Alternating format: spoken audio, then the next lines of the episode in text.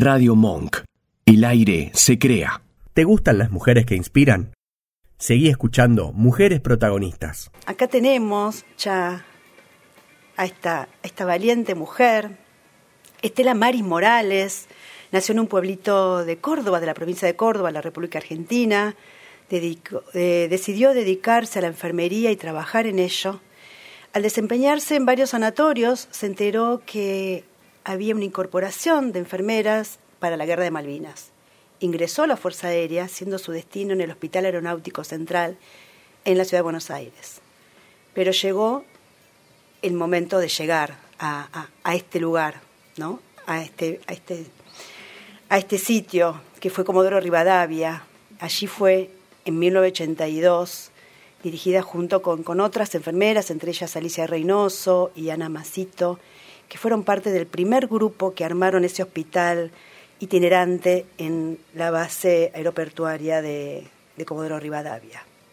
Pero cada vez más quiero que lo deje, lo deje ya explicado con sus palabras, Estela, que la tengo acá a mi lado, enfrente de una pantalla, nos conocemos hoy a través de esta pantallita y virtualidad. ¿Qué tal, Estela? Buenas tardes. Estela Morales, bienvenida Mujeres Protagonistas. Qué placer poder contar hoy tu historia acá. Muchísimas gracias. Buenas tardes a todos los que escuchan esta radio. Gracias Silvia por invitarme.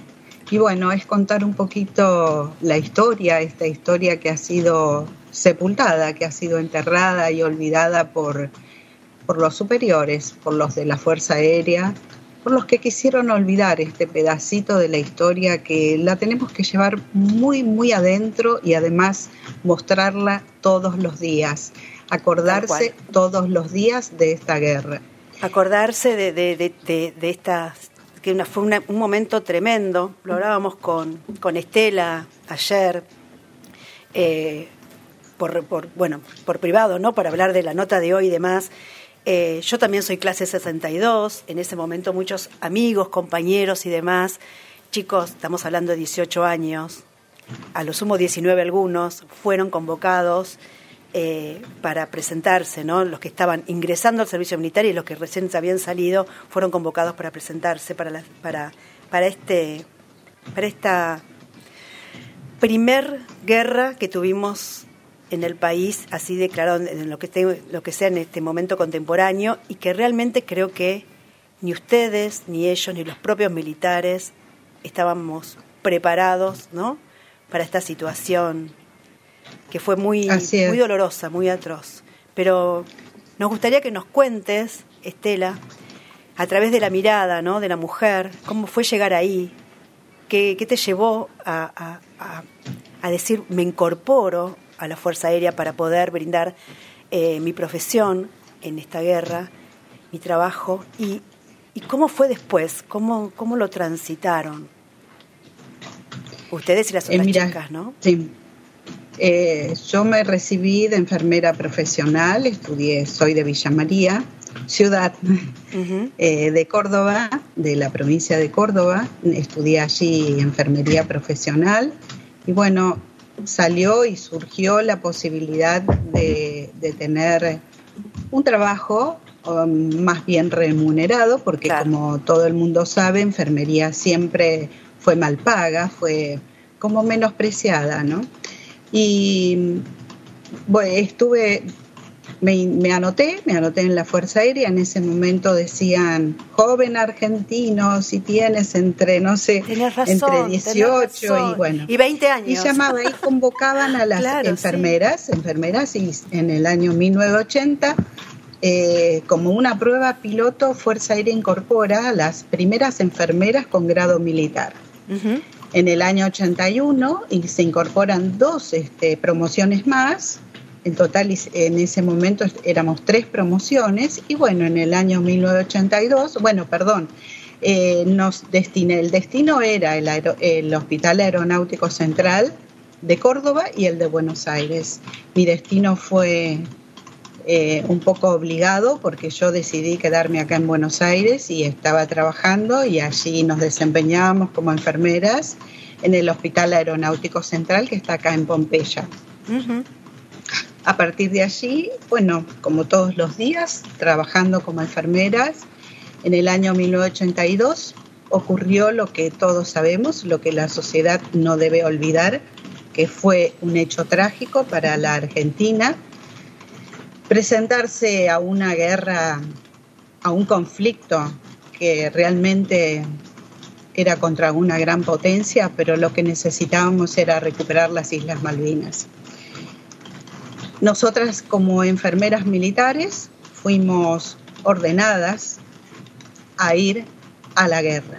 Fuimos ordenadas y destinadas en un principio a ir a las Islas Malvinas junto a un hospital, que es un hospital que se llama Hospital Reubicable, que consta de 11 módulos, que precisamente ahora está también en sus tareas desempeñándose como, como aporte hacia el COVID, ¿no?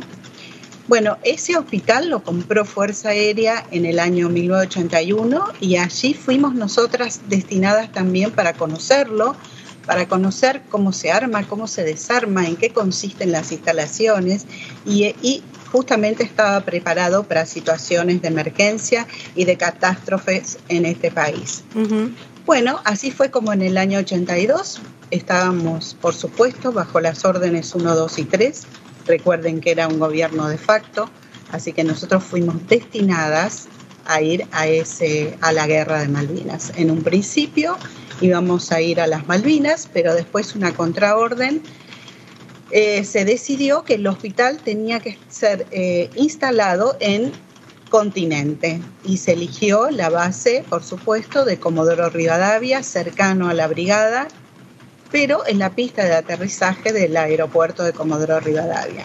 Maravilloso lugar para recibir a los ingleses que llegaban. Claro, te iba a decir, un blanco perfecto era. Claro, es el blanco perfecto. El blanco es lo primero que van a destruir en una guerra, porque lo primero que destruyen es justamente un aeropuerto.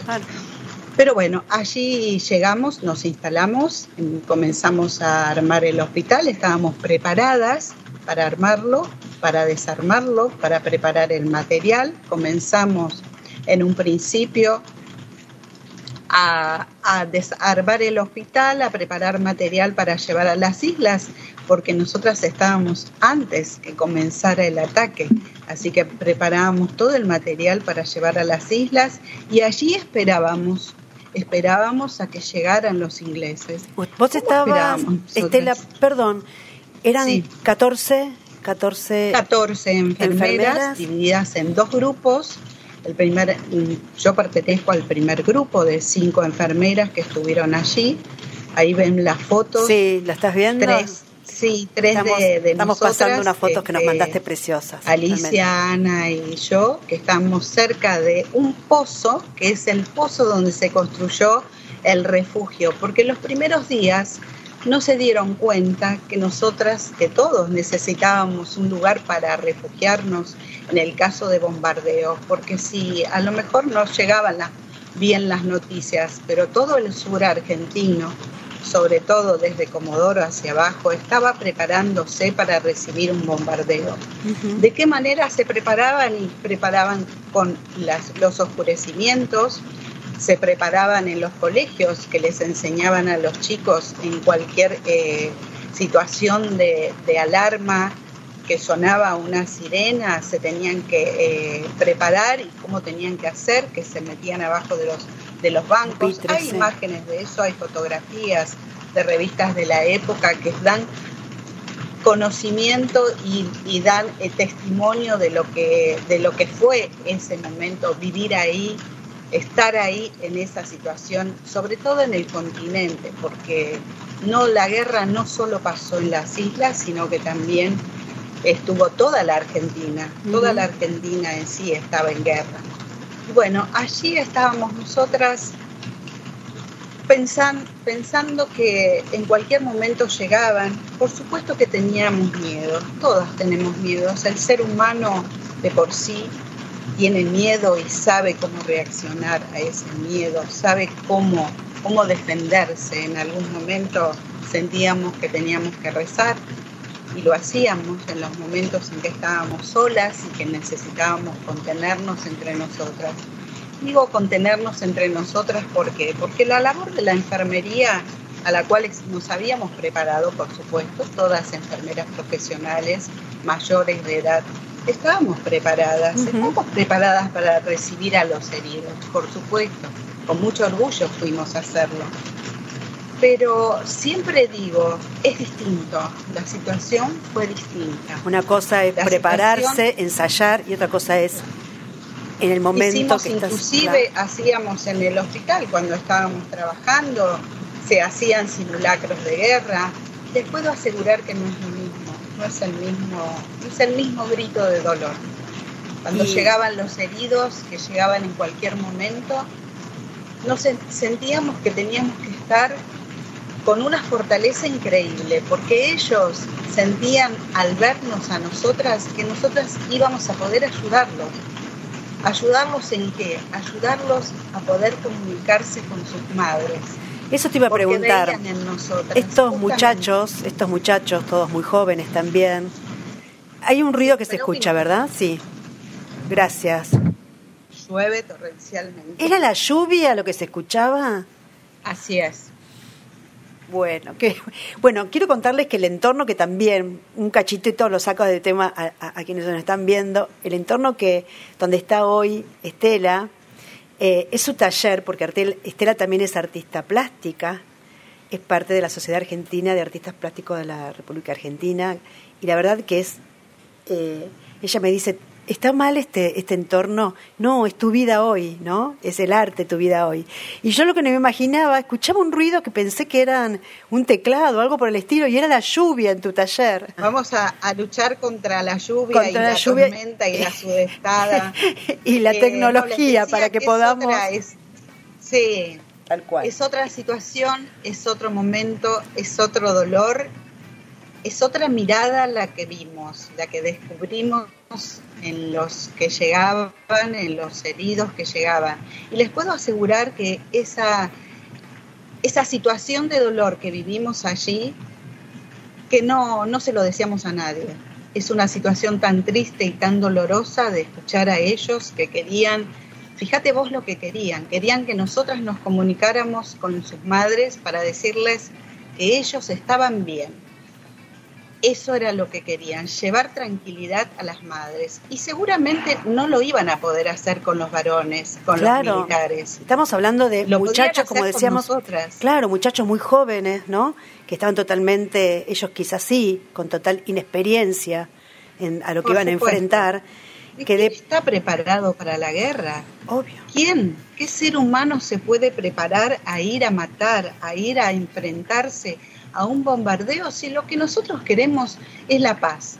Nosotros estamos vivos y queremos seguir viviendo, nosotros queremos paz, queremos diálogo, queremos estar bien. Nosotros no, servimos para matar y siempre nos dicen, inclusive a nosotras, algunos que siempre nos han este, ninguneado como mujer, nos han tratado de menospreciar como enfermera y como mujer como diciendo, pero ustedes no fueron, ustedes no fueron a matar, ustedes no, no estuvieron en las islas defendiendo la patria, ustedes no se ensuciaron con sangre los borcegos, porque nosotras usábamos borceguíes, usábamos uniforme militar. Y saben una cosa, eso es lo que no entiendo, nosotros no íbamos a matar, nosotros íbamos al contrario, íbamos a contener, íbamos a contener a los heridos y esa es la, labor fundamental, porque no hay otra. Es la labor de la enfermera la que está al lado del paciente, la que está al lado del que sufre. Es la única, la enfermería es la única que te va a dar la contención y además te va a curar las heridas. Por eso Entonces ustedes... nosotros sentimos que estábamos cumpliendo la labor realmente como corresponde, pero a su vez estábamos al lado y a la par de los varones. Estábamos en el mismo hospital donde estaban los varones, los hombres militares que hoy y hace mucho fueron reconocidos y a nosotras nos ocultaron, a nosotras nos olvidaron, a nosotras no nos reconocieron. Y esto no reconocieron la labor. Y eso es muy triste y es muy doloroso. Y es muy doloroso. Y eso también es violencia. Cuando, ahora que fue em, que dieron el, este documental tan hermoso, ¿no? que se fue, que se dio en abril por, por el canal Encuentro, por la TV pública y que también está en Cinear, que se llama Nosotras también estuvimos. Creo que ahí se nos, si bien ya veníamos escuchando las voces de ustedes, de las enfermeras que estuvieron en Malvinas, empezamos a entender la, la historia, porque fue contada a, a través de este documental, la escuchamos contadas por ustedes, porque siempre la historia, vos viste que es, siempre la cuenta el que gana, o el que la hace, o el que quiere, pero digo, nunca la otra campana la habíamos escuchado tan latente y la verdad que puso mucha visibilización a todo este problema que hubo y esta y este olvido hacia ustedes, ¿no? Porque quiero decir una palabra que quizás parezca como adulativa, pero no lo es. Ustedes fueron heroínas de esa guerra ellos, los soldados, fueron los héroes, porque también poner el cuerpo y por más que, más allá el, cómo haya terminado la guerra, estos chicos fueron héroes, son héroes, y ustedes fueron también parte de ese heroísmo eh, en ese en ese acto bélico. Y esa, mm, ese documental, que se los recomiendo a todos, que se llama Nosotros también estuvimos, contada a través de las voces de Alicia tuya y de, y de Ana, Ana, Masito, eh, realmente contado desde ese lado de mujer, 39 eh, años después, realmente nos volvió a doler el alma cuando escuchábamos lo que escuchábamos. Y como vos decís, esto fue 1982, volviste a tu trabajo porque te deben haber vuelto a mandar a tu puesto en el Hospital Militar eh, Aeronáutico Central. Aeronáutico, sí. ¿Y cuál fue la orden? Seguir trabajando y seguir tu vida. Seguir trabajando, de esto no se habla, de esto no se habla, de esta derrota, creo, supongo yo, de todo esto no se habla, inclusive allá cuando estábamos. No, la derrota lo sabíamos, de lo que pasaba dentro, ¿no? internamente. cuando, cuando querían hablar con nosotras y preguntaban, claro, les llamaba la atención. Sí, éramos hombrecitos, pero éramos mujeres, vestidas de verde.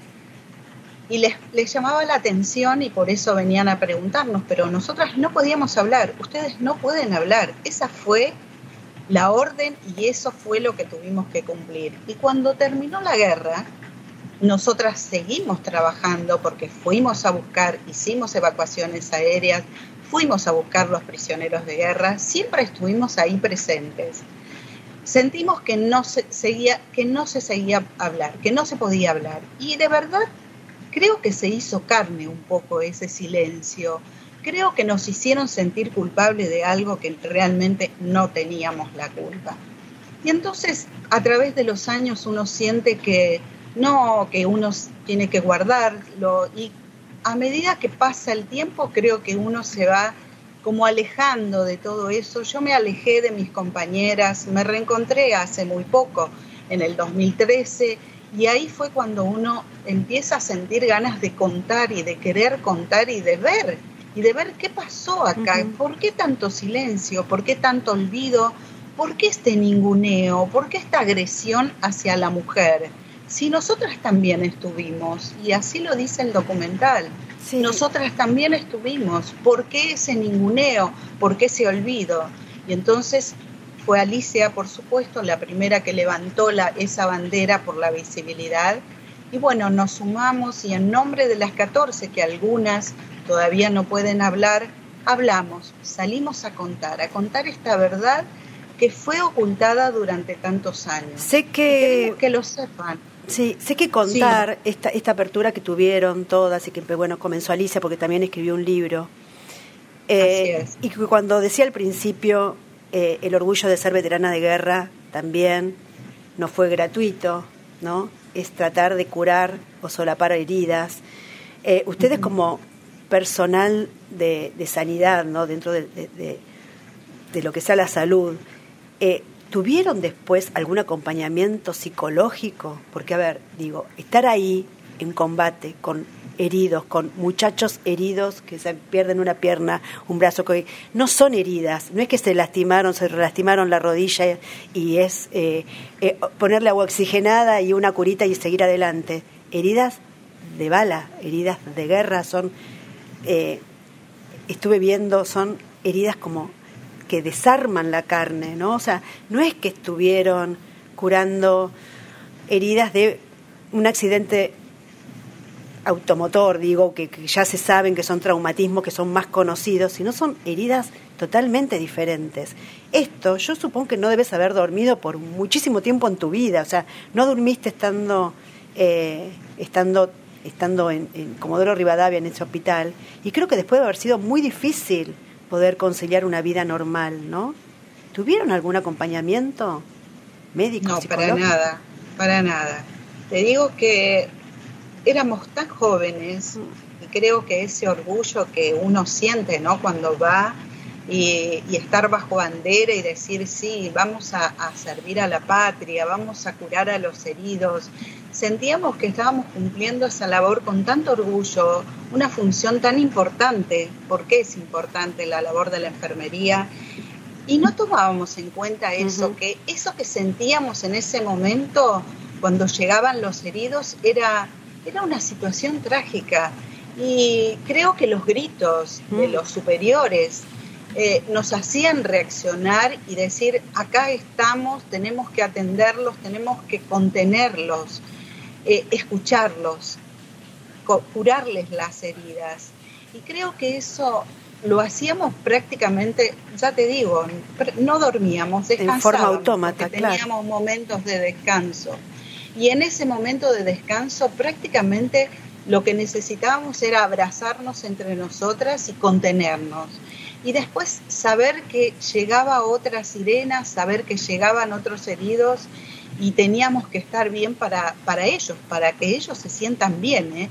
Y entonces todo eso en ese momento tan, una vorágine, eh, creo que no reaccionamos nunca, creo que nunca pensamos, recordá que era 1982, ni lo pensamos en una contención, ni pensamos en que esto iba a ser algo muy doloroso para nosotras y que lo íbamos a sentir de alguna manera, porque el cuerpo siente todos estos dolores, todas estas heridas que siempre digo no, no se van a cerrar, siempre están ahí latentes. Y a medida que vamos hablando y vamos contando, creo que se hacen más vívidos los recuerdos.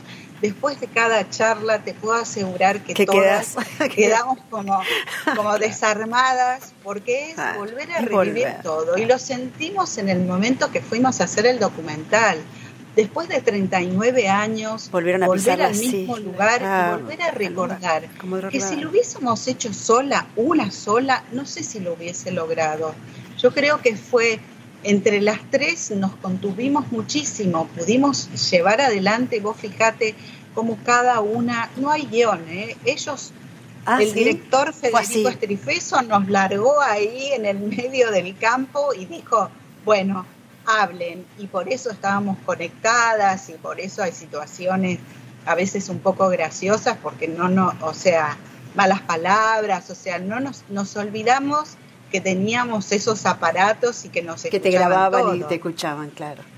¿Y cómo fue el momento? todo, todo muy, muy, este, muy natural y muy doloroso a la vez porque fue después de 39 años descargar un poquito esta mochila que llevamos todas y que necesitamos descargar y compartir de alguna manera. Estela, y sí, te quería preguntar esto cuando decías, bueno, empezamos a hablar, empezamos a contar esto hace pocos años.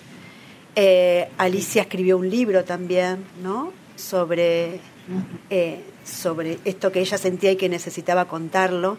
Y empieza ahí esta palabra, no sé si está es correcta, lucha o peregrinaje, para que tengan un reconocimiento histórico, merecidísimo, económico, porque ustedes nunca fueron reconocidos como veteranas de guerra, y, eh, y también histórico, porque, o sea, fue una, una situación en nuestro país mm, muy importante. Eh, ¿Cómo fue transitar todo, todo ese camino, abogados, ¿no? juicios, demandas? Mira, eh, con Alicia y con Ana, sobre todo con Alicia, nos sumamos a este caminar y a este recorrer y sobre todo contarle, contarle a la sociedad que en esta guerra hubo enfermeras y que estuvimos ahí conteniendo a los heridos. Yo creo que eso fue un poco el fin ¿no? de nosotras, de que más que, más que el reconocimiento eh, económico, yo creo que fue que la sociedad conozca la historia, que después estamos grandes, no sé, eh, somos grandes, la realidad es esa y estamos vivas y queremos contarlo realmente lo que sucedió, realmente cómo fue esta parte de la historia que no, no, que lo olvidaron. No queremos que quede en el olvido, no queremos que, que después sean las mujeres, tenemos nombre y apellido, estamos vivas y podemos contarlo. Y esa fue un poco la meta que sentimos que teníamos que hacer, que cumplir, y por eso recorrimos escuelas, recorrimos lugares, a donde nos llaman vamos y vamos a contar esto y vamos a mostrar la documentación. Eso quería preguntarte. por supuesto, necesitábamos necesitábamos el este, reconocimiento lógico. Lógico. Y, sí, sí, por supuesto. Lo, lo sentimos porque, porque sentimos que tenemos los mismos derechos y tenemos las mismas obligaciones. Y allí, eh, en el hospital, en ese hospital, sentíamos que de repente eh, hay fotos que lo atestiguan, que hay señores varones que están cobrando desde el comienzo, desde que el momento en que salió la pensión, que están cobrando y ellos están cruzados de brazos y nosotras laburando. Y entonces dijimos, ¿pero qué éramos nosotras? ¿Sirvientas? No, éramos enfermeras. ¿Qué sé, ¿Por qué ellos sí y nosotras no? ¿Por qué los hombres sí y las mujeres no? Y entonces creo que eso fue lo que más nos dolió, porque somos mujeres, por eso nos menospreciaban. No somos mujeres objetos, no fuimos ahí a alegrar la tropa como alguien en algún momento dijo, porque todos esos epítetos y todos esos ninguneos los vinimos sufriendo desde el momento en que levantamos la bandera por la visibilidad. Dijeron, nos dicen trucha, hasta en el 2019, el 2020, cuando salen las notas nuestras nos dicen truchas, eh, señores que nos dicen ustedes no, no estuvieron. Eh, y bueno, y todo eso duele muchísimo. Claro ¿Por qué? Porque nosotras estuvimos. Y por eso, gracias a la justicia que se dio cuenta y dijo, sí, es verdad, hubo mujeres y tienen que estar reconocidas. Y por eso Alicia lo ganó, por supuesto, el juicio ganado por la justicia. Somos veteranas de guerra de Malvinas. Ahora salió el mío, hace poco somos veteranas de guerra de Malvinas. Quiero, con mucho orgullo. Quiero comentar esto, ¿no? Estamos hablando de algo que Pasó hace 39 años, que recién Alicia en el 2010 comenzó este reclamo por vía judicial. Vos comenzaste unos años, unos años después, creo que en 2014, y recién pudieron ser reconocidas. Ahora, julio de este año, mayo, julio de este año, ambas dos tienen esta, este honor, digamos, de poder tener esta sigla que decíamos adelante, Veteranas de Guerra de Malvinas, pero también este reconocimiento, como decíamos, moral y económico, porque no es menor, eh, de poder recién tenerlo julio 2021. Estamos hablando que esto fue hace mes y medio. Y cuando vos también comentabas algo que quiero que, quiero que cuentes, pues ya nos estamos, ya nos estamos quedando corta con el, con el tiempo. Eh, esto de que hay fotografías, de que hay, hay una cantidad de material eh, gráfico y filmográfico que se que lo van a estar mostrando al mundo, que ahora creo que lo empiezan en Mar del Plata, una... Mira, la idea una pequeña, una este, primer muestra, ¿no? La primer muestra. Vamos a vamos a proyectar el documental por ahora este, en Mar del Plata. Bueno, es una fecha que se viene postergando y ya sabemos por el tema de la pandemia, que lo decimos entre comillas que vamos a estar en Mar del Plata proyectando el documental y a su vez hemos armado una muestra fotográfica que también se iba a realizar en el 2020, pero bueno, todo esto que pasa, siempre se van aplazando las fechas, así que deseamos fervientemente estar en Mar del Plata con esta muestra fotográfica, Malvinas, una mirada diferente, que es una recopilación de las fotos que tenemos, pero pero para que vean un poco y poder mostrarlo y a su vez objetos como, como el casco, como algunas prendas, eh, cartas eh, que van a estar en exhibición en, esta, en, esta, en este momento, digamos, un rato antes de la proyección del documental. Esto va a ser en Mar del Plata y en Pinamar. ¿Está Nacho la placa que tenemos para mostrarle a, la gente? Para que vean qué lindo lo que se ve, qué lindo lo que armaron. Acá está, Malvinas, una mirada diferente. Fotografías, testimonios. Y tengo una última pregunta, Estela. ¿Están ustedes en el Museo de Malvinas? No, no estamos no hemos hablado de Malvinas. No. No, hablamos de eso, ¿no? En el Museo Malvinas, que lo fuimos, perdón, por el, un poquitito más de tiempo. Sí, sí. En el Museo Malvinas fuimos una, un día, se nos, se nos invitó para ir a hacer, Alicia iba a hacer una parte de un documental que se iba a hacer sobre las enfermeras de la Argentina.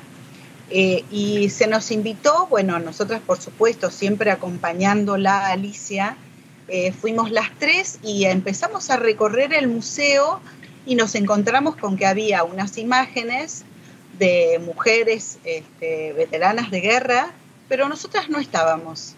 Y entonces ahí empezamos también esa lucha de decir, pero ¿por qué no estamos? ¿Por qué no, nosotras no cobrábamos? Esa era la diferencia. Fíjate vos porque fue de todo el grupo, hubo un grupo que fue reconocido antes Claro. ustedes que fueron como... Pasa por lo, o sea, en vez de pasar por realmente por un reconocimiento y un honor, y es, es algo que uno lo siente de realmente que ha estado ahí, que se considera ser veterano de guerra, es esto, lo que nosotros sentimos en el corazón, que fuimos ahí a servir a la patria y atender a los heridos, no a matar. Y porque y no cobrábamos en ese momento, bueno, todavía no lo no cobramos, pero esa era la diferencia, porque no cobrábamos, no estábamos en, en, el Museo Malvinas. En algún momento lo vamos a, vamos a discutir sobre ese tema y creo que se tiene que rever porque allí también tenemos que estar, las 14 enfermeras que, hemos estado en el frente de batalla, no allá en las islas, sino en el continente, porque la guerra fue en toda la Argentina, no solamente en un pedacito de tierra.